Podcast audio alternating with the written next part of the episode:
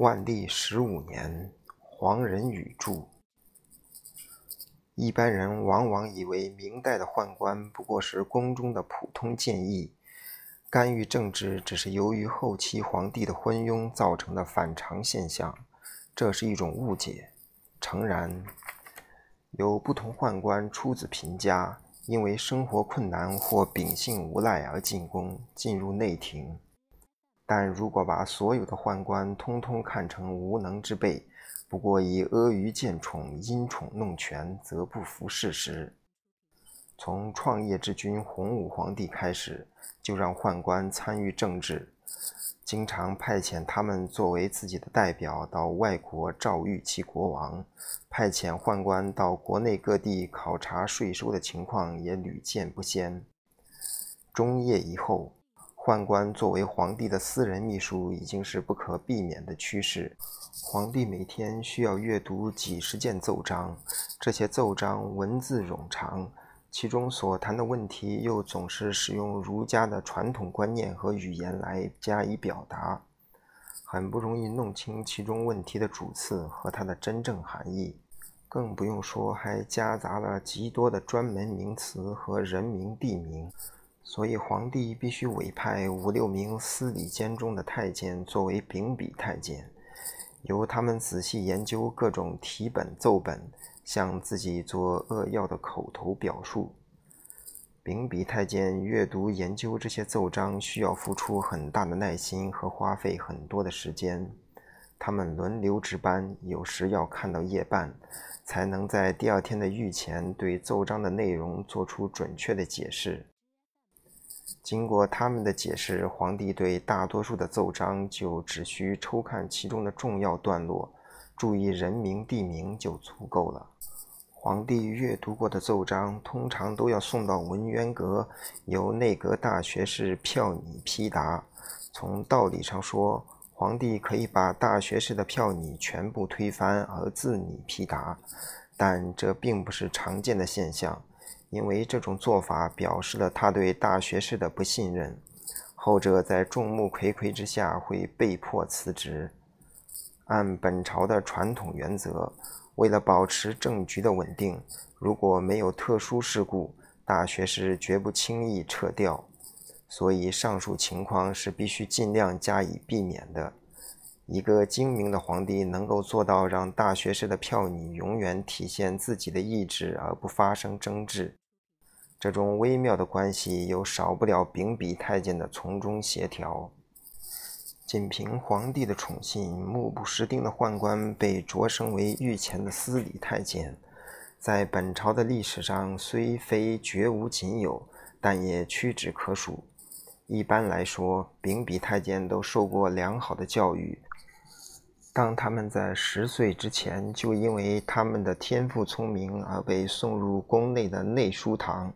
也就是特设的宦官学校，内书堂的教师都是翰林院翰林。宦官在这里所受的教育和外边的世家子弟几乎没有不同。毕业之后的逐步升迁，所根据的标准也和文官的仕途相似。有些特别优秀的秉笔太监，其文字水平竟可以修饰出于大学士之手的文章辞藻，所以他们被称为秉笔。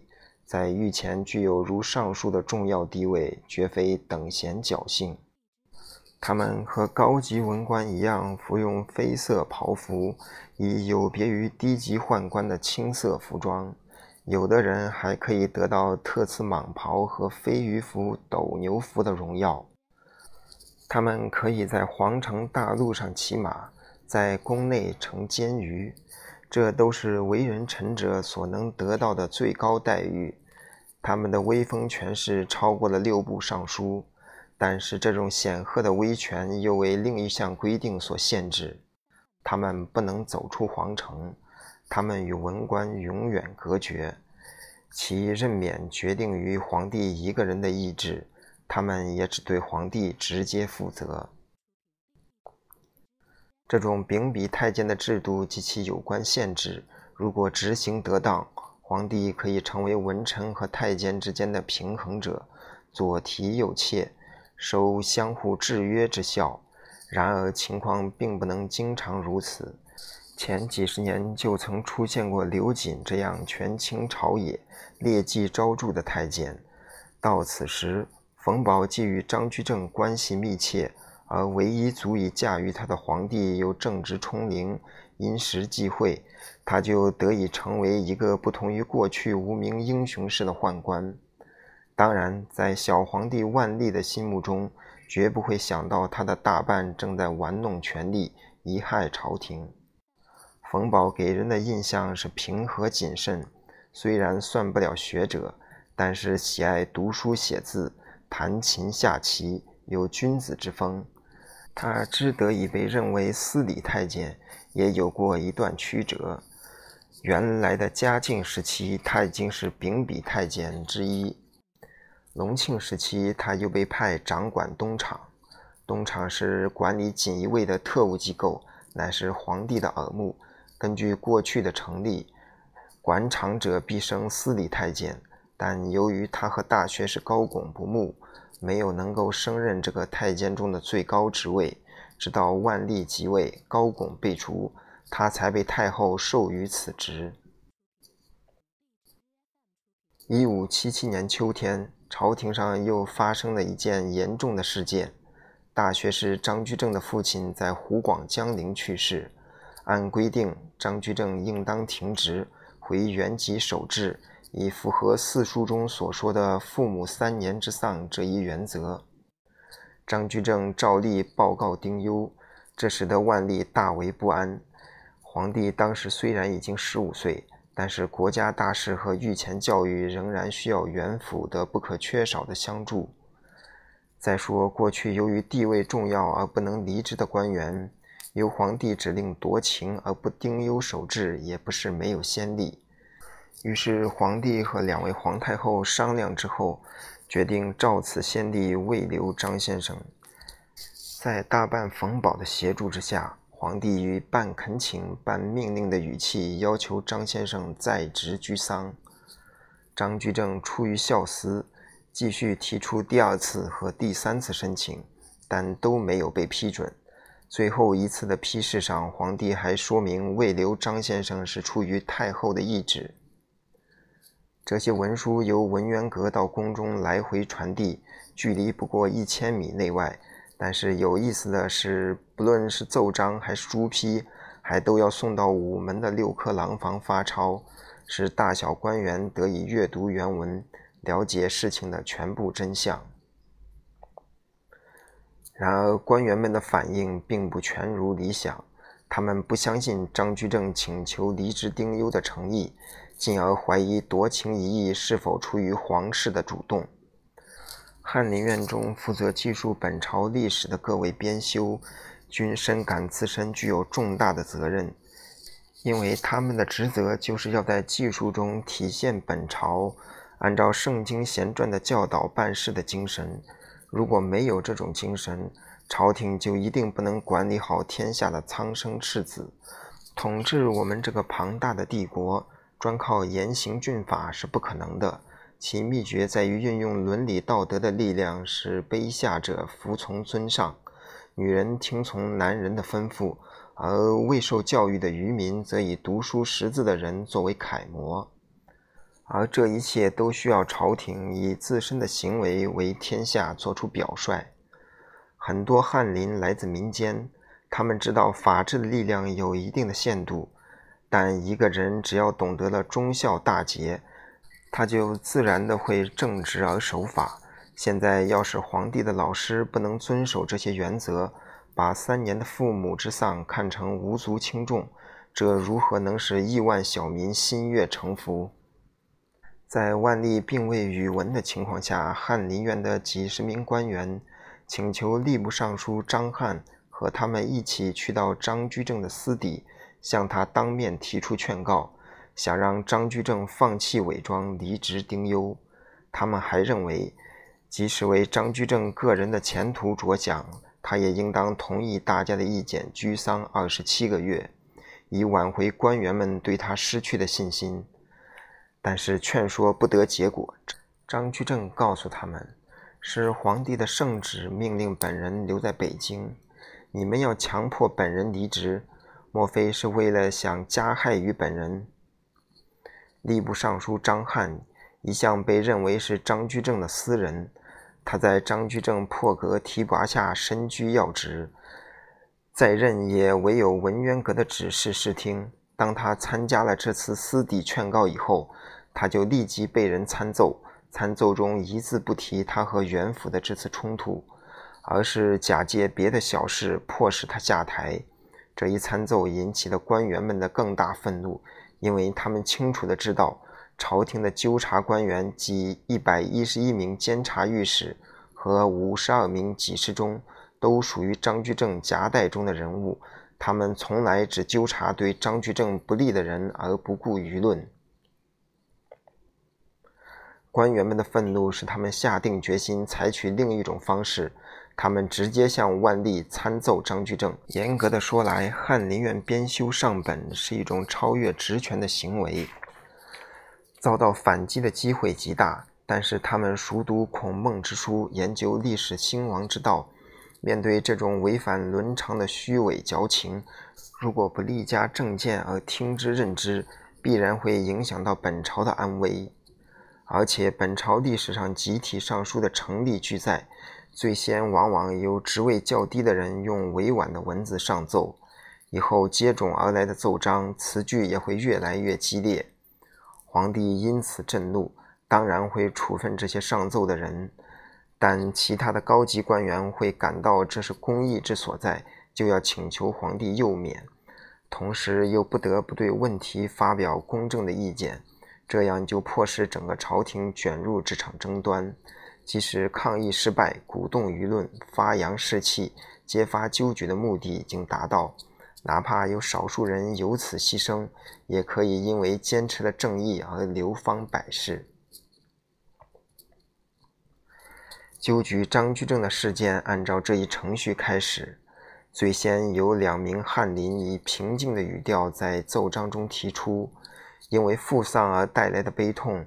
使张居正的思想已不能如以前的绵密，强迫他夺情留任，既有悖于人子的天性，国家大事也很难期望再像以前那样处理的有条不紊，所以不如准许他回籍丁忧，庶几公私两便。在两名翰林之后，接着有两名刑部官员以激烈的语气上书，内称张居正贪恋禄位，不肯丁忧。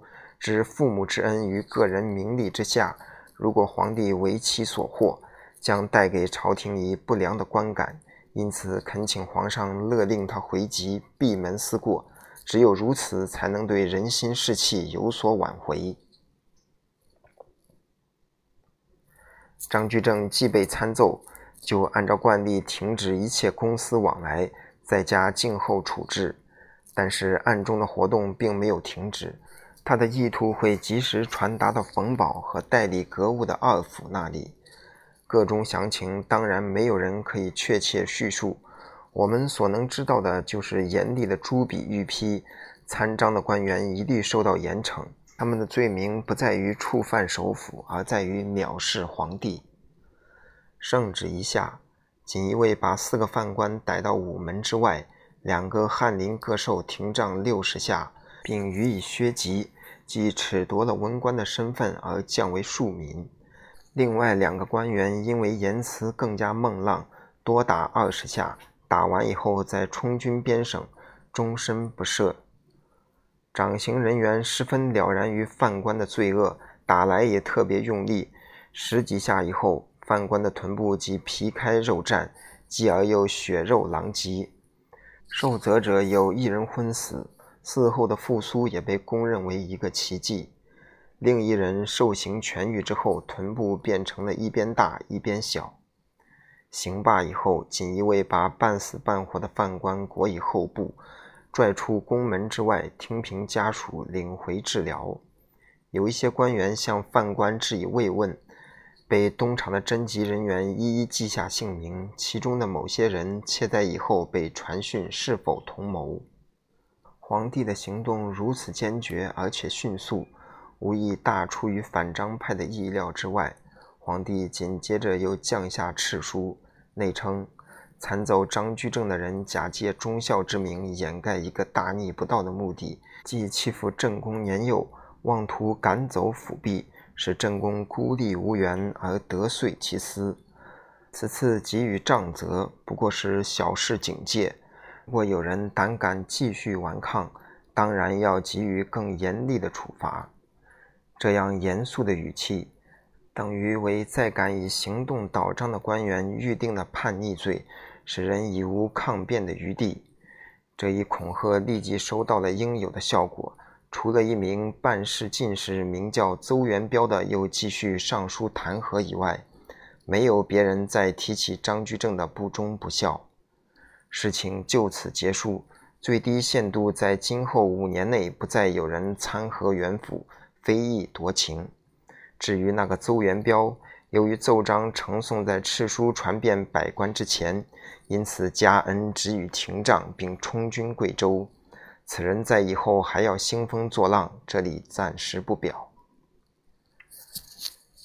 张居正用布袍代替棉袍，以牛角腰带代替玉带，穿着这样的丧服，在文渊阁照常办事。皇帝批准了他的请求。停发他的俸禄，但同时命令宫中按时致送柴米油盐等日用品。光禄寺致送酒宴，以示关怀优待。倒张不遂的官员大批挂官离职，他们推脱说身体衰弱或家人有故，所以请求给假或退休。此时，北京城内还发现传单，内容是揭露张居正图谋不轨。东厂人员追查传单的印制者没有结果，只好把他们销毁，不再呈报给皇帝，以免另生枝节。